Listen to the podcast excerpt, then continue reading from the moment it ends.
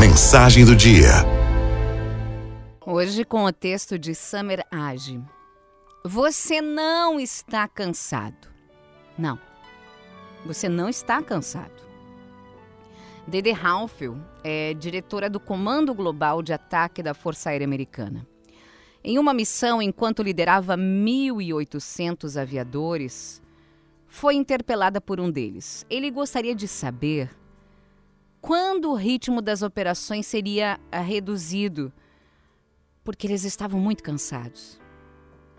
Dede então lembrou-se de um artigo que havia lido. Era uma pesquisa em organizações com, com equipes com níveis alarmantes de exaustão.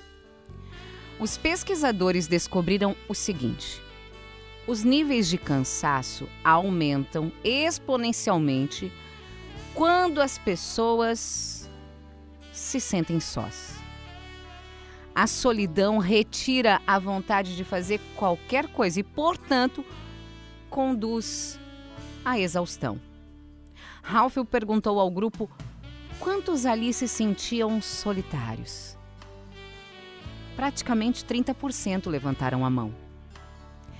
A confissão imediata de tantos aviadores deixava clara a gravidade do problema.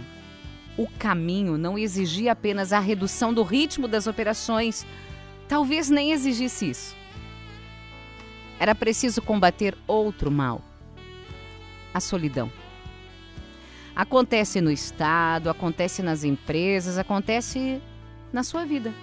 Hoje, a solidão é classificada como uma epidemia. O mundo vive a solidão. Só que as pessoas estão confundindo solidão com cansaço. Então, elas descansam, mas não se revigoram. Dormem bem e acordam mal.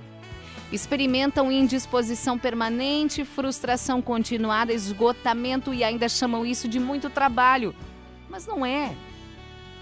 A mensagem de hoje tem um objetivo muito claro: fazer com que você perceba se o seu esgotamento é realmente causado por excesso de trabalho ou por falta de companhia.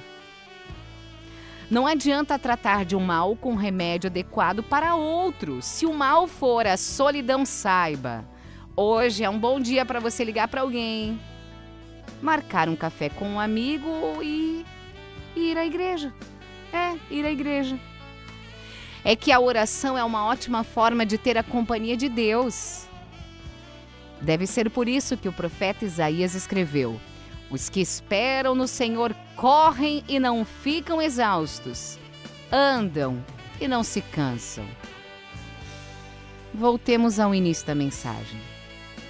Você não está cansado.